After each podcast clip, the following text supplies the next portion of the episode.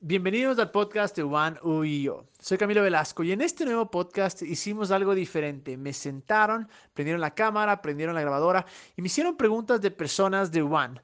La verdad me sorprendió porque yo no sabía quiénes hacían las preguntas, no sabía qué tipo de preguntas eran, pero sabemos que a partir de que empezamos los podcasts han surgido muchas preguntas y queríamos responder algunas de ellas en este podcast. Hablamos sobre la teología, hablamos sobre Juan, hablamos sobre la vida después de la muerte y un poco de cosas más. Después de todos los cambios que han llegado, ¿qué ideales se mantienen y qué ideales cambian dentro de Juan? Después de todos los cambios, yo creo que el ideal que se ha mantenido desde el comienzo eh, y desde Hard y desde Juan es, es sencillo, es inspirar a las personas a conectarse con lo divino e inspirar a que las personas vean que la vida de los demás sea mejor. Creo que eso se mantiene por completo, creo que somos un movimiento en el cual obviamente creemos que hay un ser divino y nuestra idea es conectarnos, nuestra idea es, algunos nos llaman el reino, o todos pueden llamar la mejor manera de vivir, como sea, pero queremos que este mundo sea mejor. ¿Qué es lo que cambia? Yo creo que cambia un poco la cierta exclusividad que tuvimos en algún tiempo. Eh, cambia la parte de que quería, queramos o queríamos adoctrinar a las personas. Pero ¿a, qué te refieres con exclusividad? Exclusividad, que cierta manera el mensaje era para algunas personas. Es decir, si no creías como nosotros, siempre eras bienvenido, pero sí había... Excluyente en religión. Exactamente, ajá, así en religión más o menos. Eh, eh, más que nada era eh, esto de decir, si no crees como nosotros, eres bienvenido igual, pero siempre había esta forma o, tal vez esta cosa de que como queríamos empujar para que crean igual. Y no era por, por malicia sino que en verdad creíamos que esa era la respuesta y era la mejor opción definitivamente. Al mismo tiempo creo que diferentes personas eh, tal vez no les dimos la capacidad no la capacidad sino la apertura mucho más grande que me hubiera haber gustado eh, de darles. Entonces creo que esa es la parte que va a cambiar. No, no, no, creo que es más un deseo de adoctrinar o de llevar a un punto final, sino en verdad de inspirarse, o sea, inspirarse a buscar lo divino, inspirarse encontrarse con Dios eh, y sobre todo hacer que este mundo sea mejor. Entonces, eh, ¿qué más va a cambiar? No, no, no, no podría decir ahora, aparte que somos un movimiento que estamos en constante cambio. Eh, lo que sí estoy seguro que esas dos cosas que dije se van a mantener seguro. Ya, justo eso nos lleva a una siguiente pregunta que dice, si el objetivo en One ya no es enseñar en base a una religión o teología, ¿qué se va a enseñar ahora? Es muy buena pregunta, porque no sé si es que la palabra es enseñar. Más que nada es lanzar ideas, lanzar pensamientos y decir, tuve ese pensamiento, esto es lo que creemos, eh, porque si uno se pone a, pensar, hay tantas creencias, hay tantos pensamientos, hay tantas religiones, tantas doctrinas. Entonces, antes obviamente nuestro punto más o menos era llevar a las personas al cielo.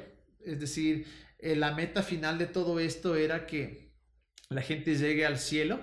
Ahora, obviamente, al evolucionar y al pensar un poco más allá, una mente mucho más abierta, lo que no sé si llamarlo enseñar o lo que queremos inspirar es una vez más esto, ¿no? O sea, encuentra ese camino tuyo encuentra cuál es tu camino, encuentra, obviamente, eh, para mí Dios sigue siendo Dios, Jesús sigue siendo Jesús, entonces no, no, no, estoy diciendo que no, no va mi vida por ahí o que muchos de lo que yo voy a hablar no va a ir por ahí definitivamente, pero una vez más, no es cuántos adeptos más gano a mi religión, aun cuando en Juan siempre dijimos no somos una religión, éramos una parte de una religión, definitivamente. Yo creo que no, no necesariamente es algo malo. Hay cosas de la religión que sí pueden ser bastante tóxicas, pero nos identificábamos como que somos cristianos y queremos que las personas sean cristianos. Si eres bienvenido tal y como eres, eso siempre fue honesto y nunca fue eh, mentira. Tampoco es que forzábamos o tratábamos de convencerlos, pero sí había ese deseo de que se conviertan. Entonces, ahora más que eso es este deseo de que se conecten con Dios y de que vivan una mejor vida, de que hagan algo ahora. O sea, hoy, hoy, hoy por hoy, por el de al lado, por este mundo, para incluso dejar algo mejor a las siguientes generaciones. Entonces, eh, no sé si es algo de enseñar como que A más B más C o esto, sino más discutir, plantear ideas, plantear eh, pensamientos, plantear preguntas y ver cómo encontrar gente que tal vez esté en nuestra misma línea, que tal vez se siente sola, dice, ah, esto no, no había pensado de esta manera. Entonces, Es un Eh, espacio antes, de conversación. ¿Cómo? Un espacio de conversación. Un espacio de conversación y crear mucha conversación.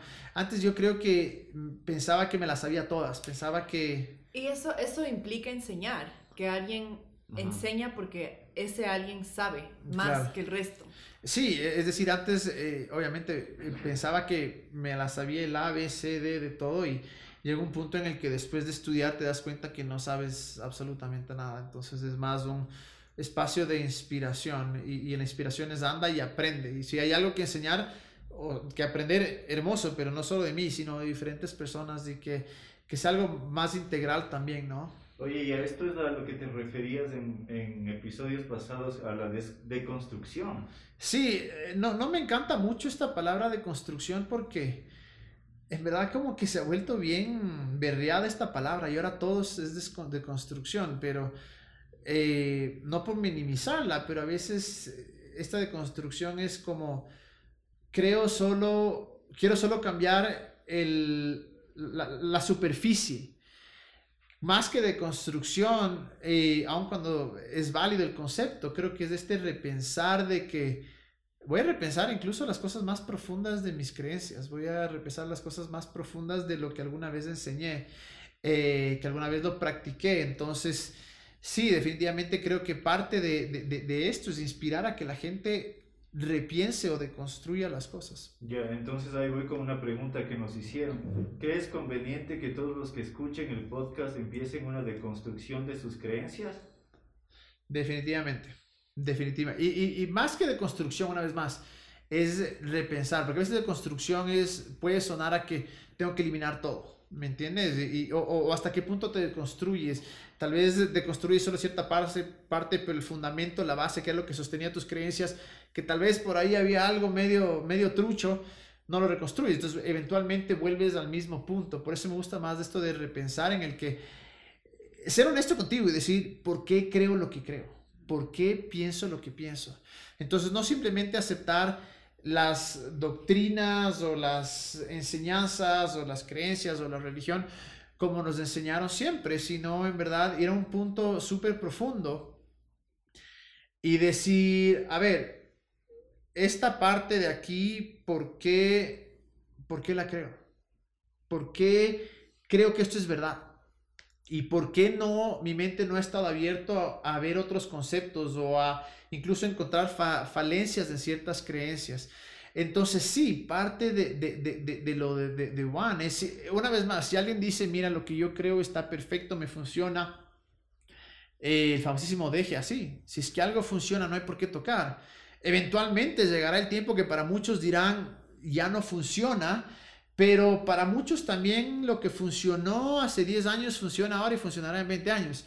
Entonces no es el, una vez más forzar a que la gente escuche y se deconstruya. Es más, tal vez hay personas que vayan a escuchar el podcast y salgan más seguros de lo que creían. Entonces no tengan que deconstruirse, porque además volvemos al, antes queríamos adoctrinarte, ahora queremos que te deconstruyas. Entonces no es el punto ese, es si la gente se deconstruye o si la gente se, se repiensa las cosas, espectacular. Pero una vez más, es que sea la consecuencia de escuchar, de inspirar y decir quiero pensar más allá, pero que no es el fin. O sea, no es, no, no es eh, queríamos que todos sean cristianos, ahora queremos que todos se construyan, para nada. Es, estamos presentando diferentes eh, eh, alternativas o pensamientos que tal vez a ti no te interesan, pero tal vez a alguien sí, y que puede decir, ah, por aquí va, y también pensar, no estoy solo en esto.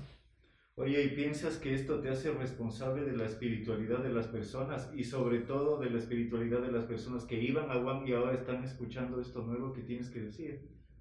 A ver, pienso que me hace responsabilidad, responsable de la espiritualidad de las personas y de las que iban a Juan. Es un tema un poco complicado, complejo, porque cuando uno ve la esencia o tal vez el trabajo, el papel de un pastor es eso. Eh, como en lo que se ha convertido, porque no creo que ese es realmente el pastor, creo que es más un, acompañamiento. Entonces, al haber sido iglesia, al, al haber yo sido pastor, en realidad, aunque no me decían, pero eh, eh, yo era un pastor en verdad, y todavía creo que me queda mucho de ese, de ese corazón por la gente. No me molesta que algunos me dicen todavía, tú sigues siendo mi pastor, no me molesta para nada.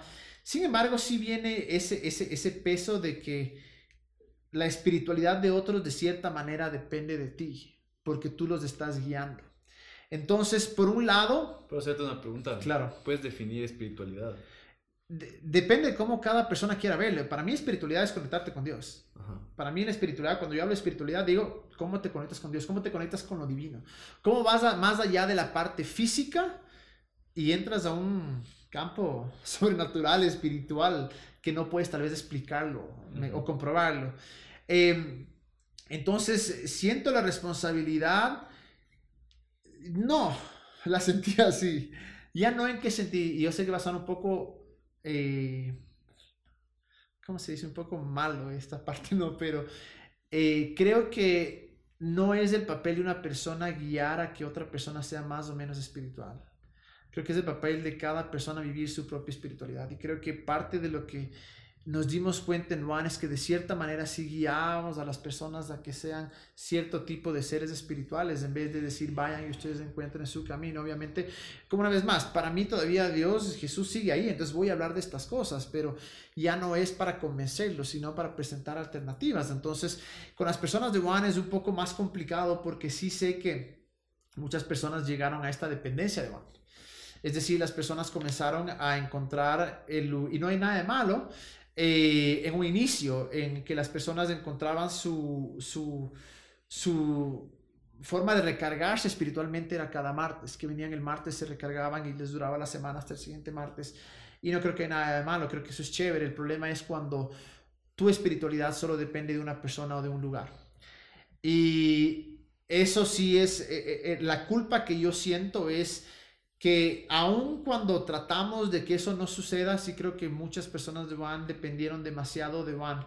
Y el rato que Juan pausó fue durísimo, porque ahora de dónde iban a buscar su espiritualidad, de dónde iban a buscar ah, su conexión con Dios. Entonces, eh, ya no, sí, tengo por parte, por una parte tengo esta parte de culpa y de pena, pero al mismo tiempo creo que era algo que teníamos que corregir y decir, no depende la espiritualidad de otro de Juan.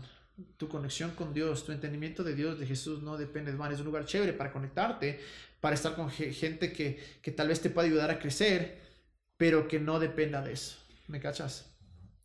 A ver, y viene también medio relacionada esta otra pregunta. Hablaste al principio de el tema de transición, de, de construcción o repensamiento. Y aquí, aquí nos preguntan y dicen, ¿no sería mejor vivir eso, la reconstrucción, el pensamiento y todo eso, en privado antes que hacerlo público y convertirlo en un tipo de mensaje? ¿No te da miedo estar incitando a que la gente siga un camino equivocado? A ver, la primera parte y luego la segunda, porque si no me voy a hacer... Son dos preguntas. Sí. La primera es, literalmente, si tú estás en una transición o deconstrucción, ¿no sería mejor vivirla en privado antes que hacerla pública y convertirla en un tipo de mensaje? Creo que eso es algo muy característico de la iglesia evangélica, en la cual uno tiene que tener todas las respuestas y no puede eh, presentarse vulnerable a la hora de decir sus dudas, de contar sus eh, desilusiones, ah, sus confusiones.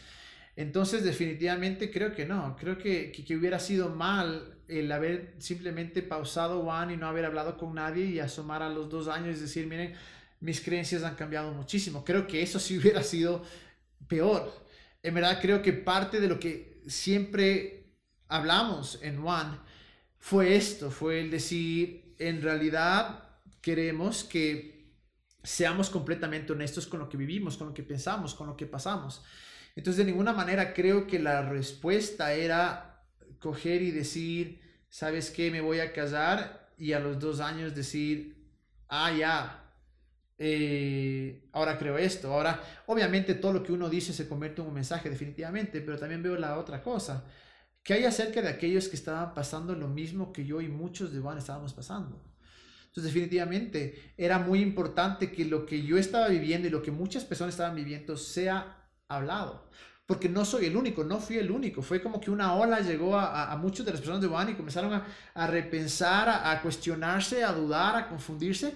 Y eso creo que llevó a que lo hagamos juntos. Entonces, definitivamente creo que no, no, no me pareció nada mal haberlo hecho público, porque sé que muchas personas de hasta ahora me, me, me encontraba con personas que me dicen, oye, estoy en la misma página. Eh, recién nomás me encontré una persona que, que iba a One antes de que pausemos y me dijo, brother, me encantan los nuevos podcasts de One porque en verdad me siento conectado. Entonces, No, hombres. no hay nombres. Eh, ¿Hombres? La cosa. la cosa es que vu- vuelve a esto, ¿no? De que tal vez hay para ciertas personas que sí dependieron demasiado de One y que decían, bueno, simplemente dime qué creer después. Pero creo que parte de la vida es, es eso, es repensar las cosas juntos. Entonces, mm, si tendría que volverlo a hacer, lo volvería a hacer, porque creo que muchas personas se han beneficiado, se van a beneficiar porque se han sentido de la misma manera y estamos repensando las cosas juntos. O sea, ¿no sentirías culpa por la segunda parte de la pregunta que dice, te da miedo estar incitando a la gente a seguir un camino equivocado? A ver, no, porque primero que no estoy diciendo que nadie tiene que seguir un camino A, B o C. Mm. Estoy diciendo, encuentra tu camino, sea A, B o C. Yo tengo mi camino que es. A. Yo tengo mi camino que es A, si es que me ha servido. Chévere si quieres unirte. No puedo desacreditar otros caminos. Eh, entonces, no, no, eh, a ver, tendría culpa si todavía pensara como antes. Si estaría pensando, los estoy desviando del camino del cielo y les estoy llevando al infierno, obviamente sentiría culpa y obviamente no lo haría. Definitivamente, o sea, si tendría algo de mí que diría este camino porque estoy indoctrinando a las personas a negar ciertas cosas que eventualmente te van a llevar al infierno o te van a llevar a la perdición o te van a llevar a que seas una persona desgraciada o te van a llevar a que tu vida sea miserable, obviamente que ni lo haría. Entonces, la idea de, bueno, una vez más, no es decir, quiero llevarte por un camino a, a- a que llegues a este destino. Es, mira, el punto de Van es, una vez más, repensemos las cosas, encontremos el camino de cada uno. Hay cosas que yo he vivido que nadie me va a poder decir, brother, eso no es verdad. Porque la viví, porque fue mi experiencia, porque fue lo que, lo que yo sentí, lo que, lo que lo viví. Entonces, eh, no, no, no tengo eh, esta cosa y alguna, una, una- alguna persona alguna vez me dijo lo mismo, me dijo, ten mucho cuidado porque tú tienes responsabilidad de a dónde los llevas, pero creo que es un pensamiento bastante evangélico, que el pastor es el que los lleva a creer de cierta manera. Y que la gente como que no tiene pensamiento propio. Exactamente, la gente tiene que tener pensamiento propio para decir, eso no estoy de acuerdo, eso no estoy de acuerdo, el man ya se rayó o eso se hace clic y decir, esta parte estoy de acuerdo, esto no, porque eso es lo, lo hermoso, coger y poder abrir nuestro, nuestro pensamiento, porque si somos honestos, es tan estúpido pensar que alguien tiene la respuesta sobre quién es Dios o qué es Dios. Es tan grande Dios y cada uno de nosotros puede tener cierta perspectiva que es válida porque es demasiado grande. El poder encajarlo y decirlo, Dios es de esta manera, entonces es que no es de esta manera y yo te guío por este camino, te estoy guiando a un camino equivocado. Estás diciendo que si hay un camino correcto que alguien lo está, que lo sabe y que lo está guiando, pero no creo eso. Creo que somos mucho más grandes los caminos, así es que. Ah, Sí, Em, pero- Ya, la, la siguiente pregunta también tiene dos partes. Eh, la primera parte es, ¿qué beneficio principal encontraste en tu vida con esta transición de One? Y la segunda parte es, eh, ¿crees que fue beneficioso para toda la comunidad de One?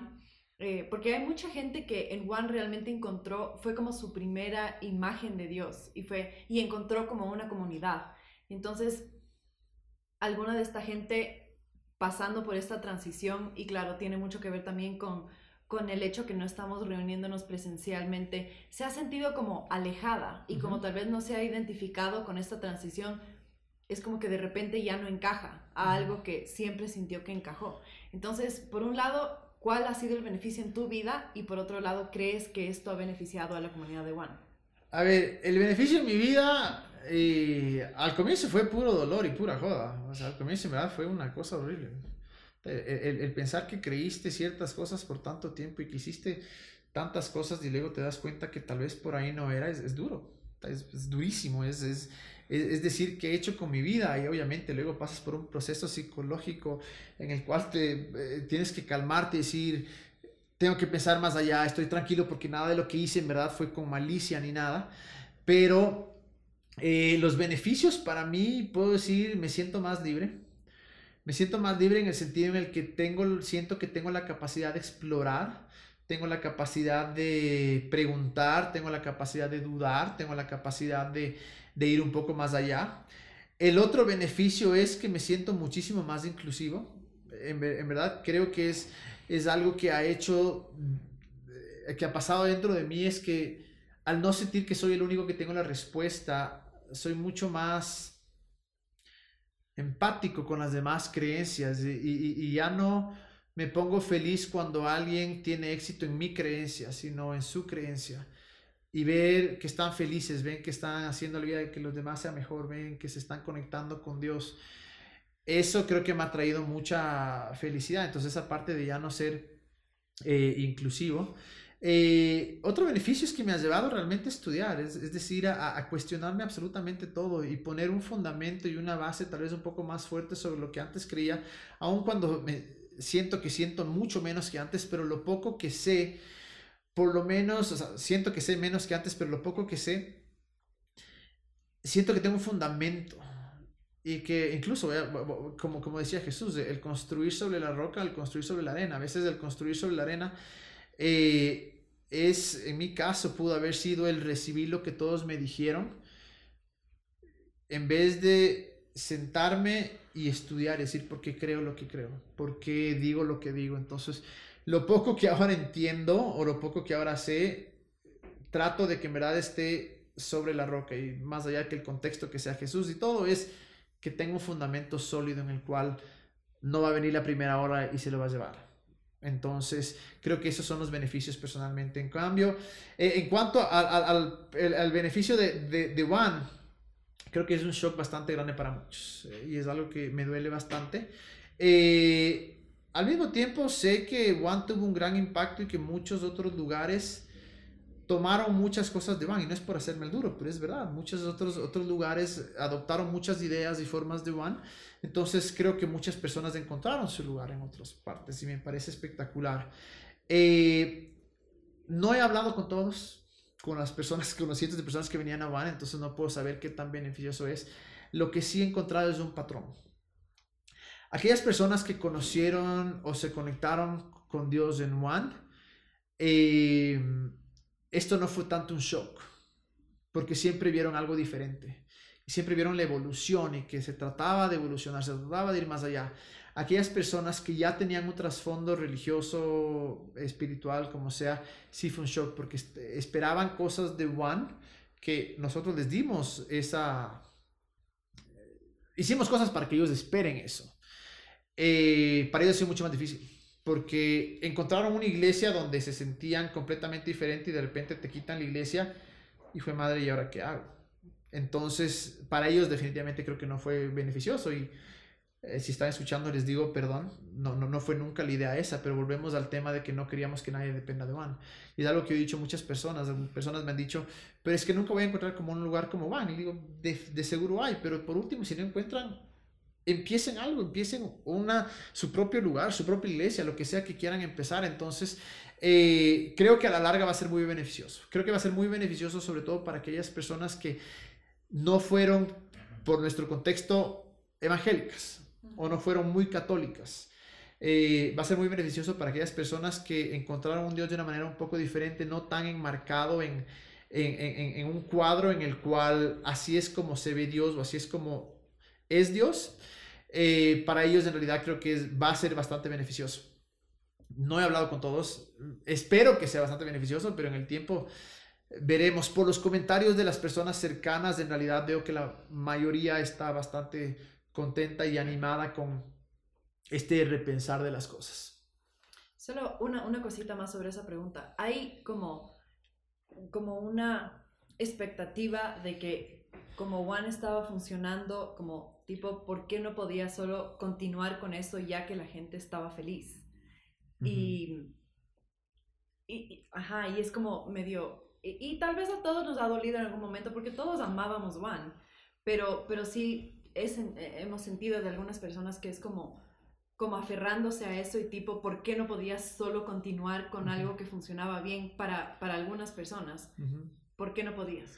Eh, bueno, primero que nada, o sea, lo que tú dijiste es muy cierto. Es, yo amaba One, amaba One con mi vida. O sea, entregué mi vida, entregué, entregado 10, 11 años de mi vida a este proyecto. Es decir, no hubo algo por lo cual yo dije, Juan deja de ser porque me cansé, porque me frustré, porque la gente hizo esto, para nada. Es decir, no había mejor cosa que, que reunirse con Juan. Ustedes saben que yo era de los primeros que llegaba a las cinco y media eh, y ver con los voluntarios, conversar y era de los últimos que me iba eh, conversando con las personas. Entonces, obviamente, eh, no hubo nada que fue para mí decir, no, me resentí, me voy. No, no, para nada. ¿Por qué no podía continuar? Porque simplemente creo que hubiera sido hipócrita. Hubiera sido bastante hipócrita el hacer algo en lo cual yo ya no creía. Entonces, eh, hubiera cambiado. el rato que uno ya no es real, si algo tuvo eh, de especial, Juan, fue Juan, Juan, si, si, algo tuvo de especial, Juan, fue que siempre fuimos honestos. Y eso se sentía. Los voluntarios, los líderes, que una vez más, lo, mejor que tuvo Juan no, fue, fue, la, fue las personas. Y lo mejor que tiene Juan son las personas. Eh, la esencia de Juan siempre fue ser real. Desde el rato que seguíamos haciendo algo en lo cual ya no creíamos o era forzado, se hubiera sentido. Y la gente creo que se sentía atraída a Juan por eso. Entonces, es una pena porque recién conversaba con una persona y me contaba cuántos líderes religiosos, debido a su vínculo, incluso financiero, que tienen con las iglesias o con estas organizaciones o ministerios, ya no creen lo que predican, ya no creen lo que están hablando, ya no creen en lo que hacen. Sin embargo, siguen haciéndolo porque tienen esta dependencia inmensa y no saben cómo salirse. Y me da una pena porque eso solo te lleva a quemarte, te llega a frustrarte.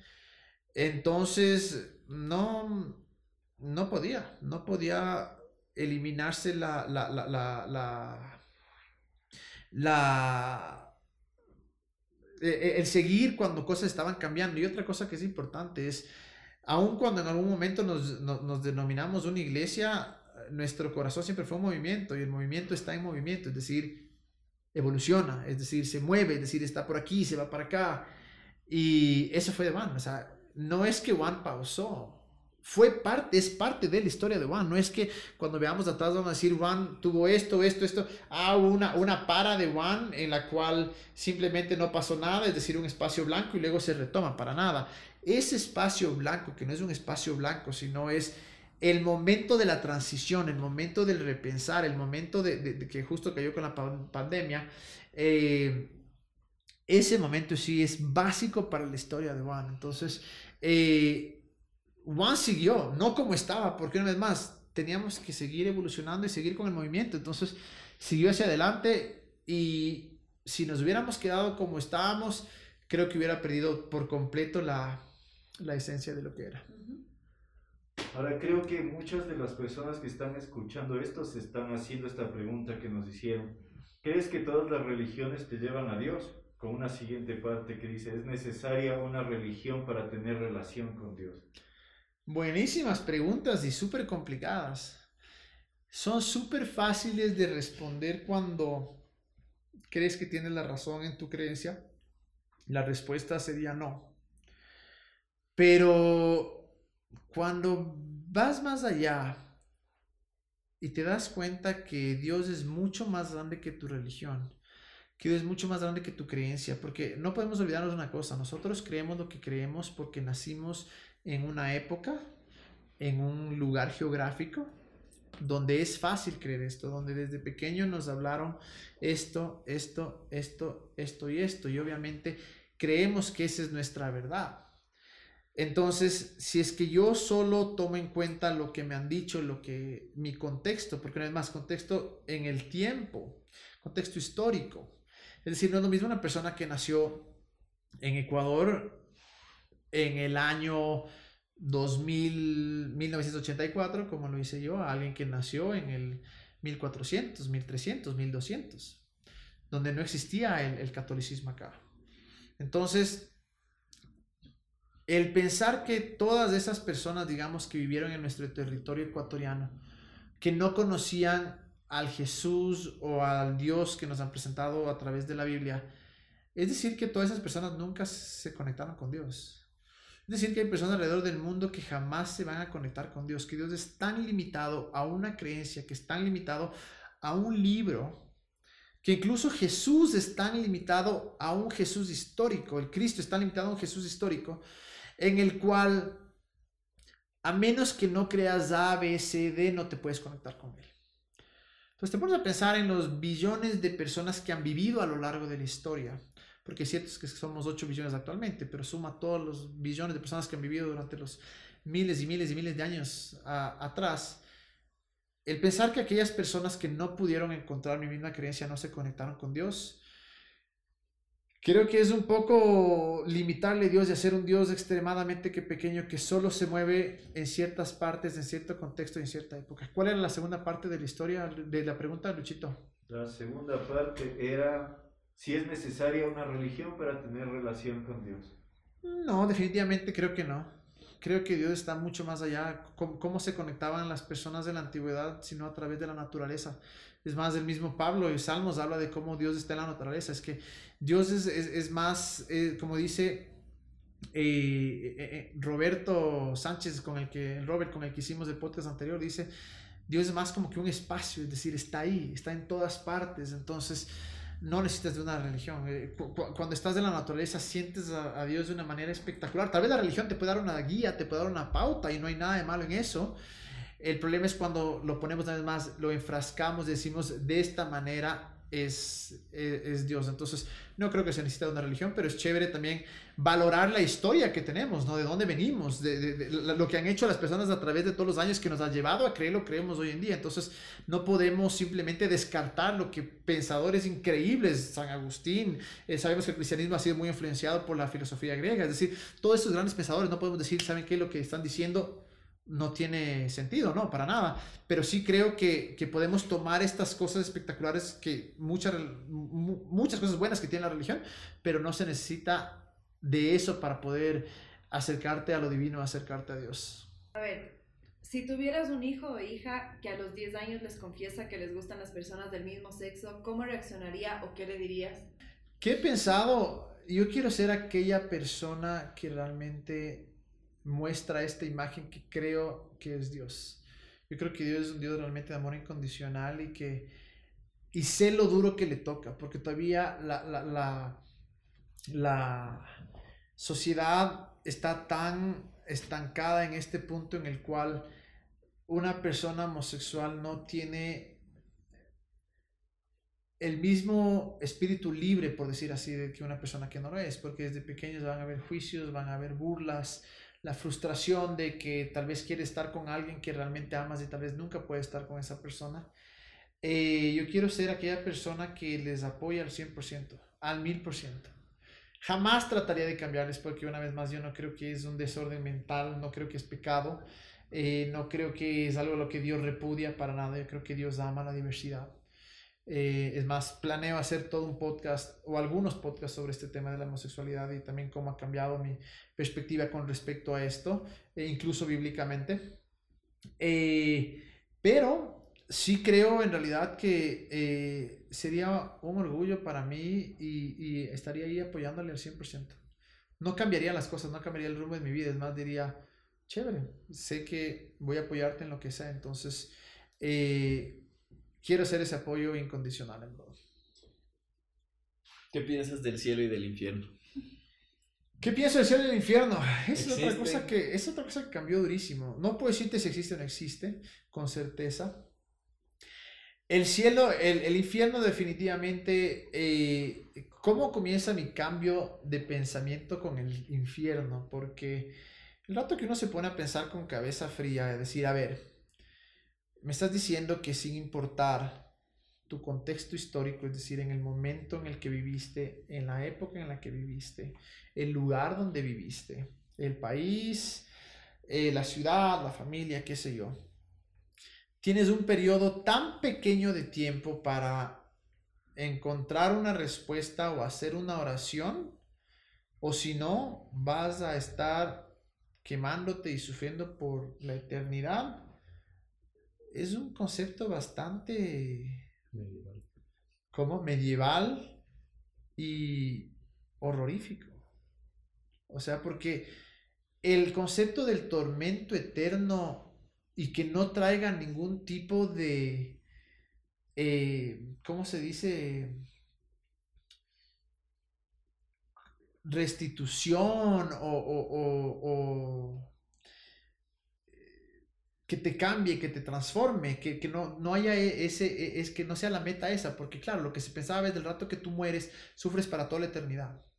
No es que sufres por un tiempo para que mejores y cambies, sino para toda la eternidad. Entonces, eso realmente en mí me cambió porque dije que, o sea, si ni yo quisiera eso y creo en un Dios que realmente, bueno, ¿cómo voy a creer esto? Entonces, aparte luego de eso me llevó a investigar muchísimo también como las, las cuatro, en verdad, cuatro palabras eh, que se usan en la Biblia que han sido muy malas traducciones, que son eh, el Seol, el Tártaro, eh, Gehenna y me falta uno.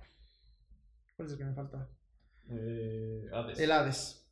Eh, que ahora se las, trans- se las, eh, se las tradujo como infierno. Todas tenían una connotación, connotación completamente diferente. Luego te enteras que, que Dante Alighieri es en realidad el que mete todo este concepto, aun cuando en años y siglos anteriores todavía se lo creía, pero los judíos no creían en este tipo de cosas.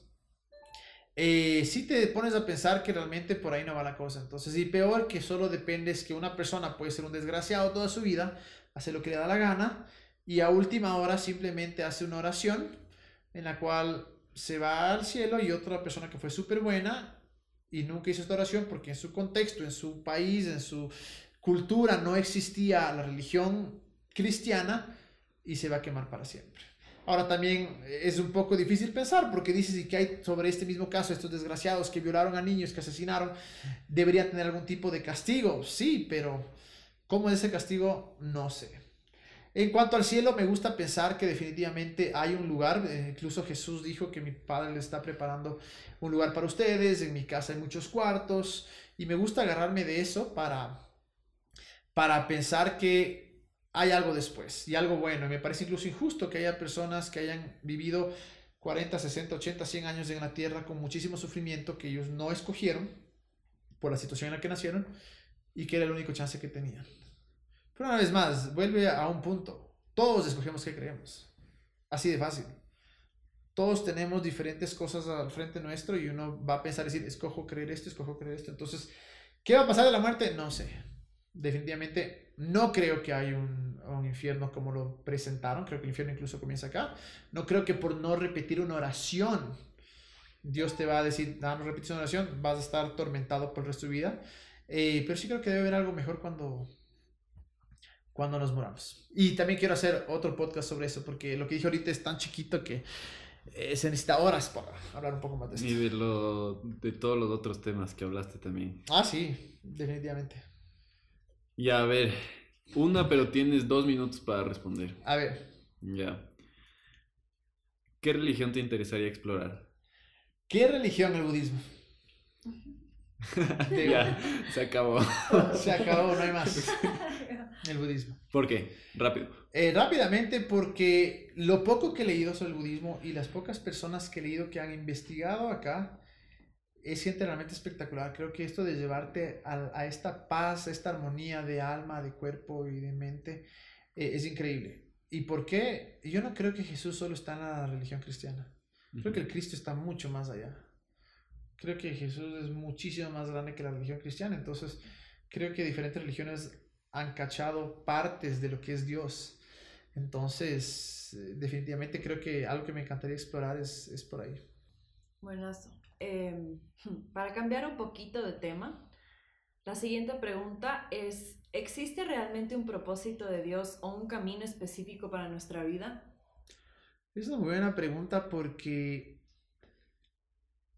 el rato que yo me hice cristiano evangélico, la primera enseñanza que tuve fue esa, es Dios tiene un propósito para ti, Dios tiene un plan para ti.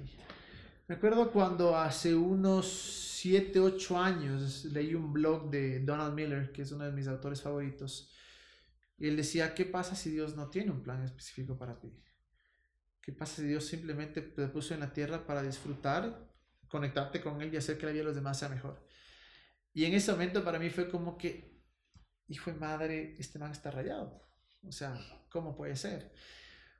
Hoy por hoy, no sé. La verdad no sé. Me gusta pensar que Dios es un Dios que nos da tanta libertad. Es que va mucho más allá. Porque si es que obviamente creo que el fin de todo ser humano es estar en la tierra, o de todo cristiano es estar en la tierra y llevar a las personas al cielo, como en algún punto lo creí, como muchos lo creen. Obviamente creo que hay un plan en el cual Dios te dice, haz este plan para hacer esto ahora, cumple este plan y recibirás tu galardón en la vida eterna. Cuando te mueras ahí vas a ver. Pero el rato que ya no crees en eso. Obviamente, la pregunta ahí es, ¿será que Dios tiene un plan específico para mí? Para mí fue la evolución de pensar, Dios tiene así, una línea en la cual Él te dice con quién te casas, qué estudias, dónde trabajas, cuántos hijos tienes, eh, a qué iglesia vas, ta, ta, ta, ta, ta, ta. Se abrió a una cosa muchísimo más grande, en la cual era, Dios tiene muchísimas cosas dentro de ti. Y hoy por hoy en realidad creo que el propósito, el plan que Dios tiene para nosotros, en realidad creo que es sencillo, es ama a las personas, conéctate conmigo, disfruta el poco tiempo que tienes acá y punto. Entonces no creo que Dios tiene un plan específico para cada persona en realidad. No creo, incluso que bíblicamente no creo que puedas probarlo en el cual te diga, y bueno, Jeremías 29, dice, porque yo sé los planes que te tengo de bien para ti, de bien y de mal, y no de mal, eso en realidad se, se, refería al pueblo de Israel, no a una persona individual, no para decir que Dios no quiera cosas buenas para nosotros, que es lo que lo creo, pero no creo que Dios tenga, no creo que Dios, o sea, no sé, pero en verdad me, me, me voy un poquito más para el lado de que no creo que Dios tenga un plan específico que tengas que cumplirlo, sino que nos dice, brother, o sea, haz que la vida de los demás sea mejor, conéctate y disfruta. Así es que eso es lo que creo. A ver, verás. Y hablando de propósitos, de metas. Santas. De metas santas. Un poco ya más personal. Que yo sé que a la final, como dijiste, tenías un perfil pastoral. O sea, uh -huh. sentías a la final que será parte de tu propósito. No sé si lo veías como el completo, pero era parte de tu propósito. ¿Qué sueño o meta tienes por cumplir y has estado aplazando? ¿O incluso crees que ese propósito pudo haber influenciado a trazarla o crees que se pudo haber hecho antes? A ver, eh, cuando yo creía obviamente que Dios había diseñado un plan específico para ti en el sentido en el que decía, el Camilo va a ser un pastor. Obviamente todos mis esfuerzos y todos mis eh, ¿cómo se llama? Pensamientos, todos mis acciones iban hacia allá, iban hacia, a ver, ¿cómo hago para que todo lo que tengo en mis manos me lleve a esta, este propósito, a esta dirección de ser pastor, por decir así? Entonces, eh, al, obviamente ya no creer esto y, yo amo mi, mi, mi, parte, mi etapa como pastor y digo, para muchos todavía me ven como pastor y me, me fascina eso. Eh, no creo que tenga el don o la capacidad de que otros pastores tienen definitivamente. Pero si hay algo que yo creo que aplacé por mucho tiempo fue la parte de negocios. Siempre ha estado en mí el empezar un negocio y no un negocio cualquiera, sino un negocio que pueda beneficiar a las personas. Si hay algo que sí creo, eh, volviendo un poquito, juntando esta pregunta con la otra, que es lo que decía, de, del propósito del ser humano es hacer que la vida de los demás sea mejor. Entonces, el sueño que tal vez estoy aplazando un poquito es, es, es eso, ¿no? Obviamente que amo tanto a Juan que quiero que vaya de largo. Quiero que, creo que Juan tiene un potencial para hacer muchísimas cosas de muchísimo impacto, pero eh, hacer algún tipo de negocio que en realidad me lleve a hacer que la vida de los demás sea mejor. Como algo personal, ¿no? Y tener hijos. Muy pronto, ya vacunados ya es otra cosa. Ya, a ver, y esto es al revés, en cambio. Ya ahorita que ya dices que ya no tienes miedo de nada y que no importa la vida. Sí eh, importa la vida. ¿Qué es lo que te quita el sueño y por qué? Madre, ¿qué me quita el sueño? En realidad, algo que me quita el sueño, y no por sonar idealista, pero es la desigualdad la desigualdad en el sentido en el que por qué yo tuve que nacer en un lugar, en un país, en una etapa en la cual vivo relativamente cómodo y por qué otras personas no. Eso me trae un poco de culpa, en verdad, el, decir por qué no hago más, porque no estoy haciendo lo, haciendo lo suficiente para que alguien más su vida mejore. Entonces, eso me quita el sueño y creo que parte de One justamente es eso, ¿no? Es como, una vez más, vuelvo a, lo que he repetido unas mil veces, es hacer que la vida de los demás sea mejor. Entonces, creo que por ahí, por ahí va eso, ¿no? no Para mí no es el, me quita el sueño en el que las personas se vayan al infierno, ¿me entiendes? No, sino es, eh, una vez más, cómo hago que la vida de las personas sea mejor acá. Entonces, tal vez lo único que en verdad a veces digo, o sea, qué joda, o sea, qué, qué joda que eh, estoy agradecido, pero es que joda no poder hacer más y que joda que, que a veces no queramos hacer más. Que a veces pueda tener dos opciones entre algo que me beneficia o algo que me beneficia al otro, o un pequeño sacrificio, pero que se va a significar el mundo para otro y que a veces no escoja ese pequeño sacrificio y que a veces no haga lo que tenga que hacer para que las demás personas estén mejor. Entonces eso sí, esa, esa parte de mí que quiera y que no lo pueda hacer o que no lo quiera hacer o que no haga suficiente, eso creo que es algo que me quita el sueño desde hace mucho tiempo. Siempre siento que hay algo más que se puede hacer. Y la única culpa es mía, porque uno tiene la posibilidad de, de De- siempre hacer algo. De hacer. Y la última pregunta que nos hicieron. Si supieras que tienes solo un año de vida más, ¿qué cosas harías en tu vida personal, familiar y profesional?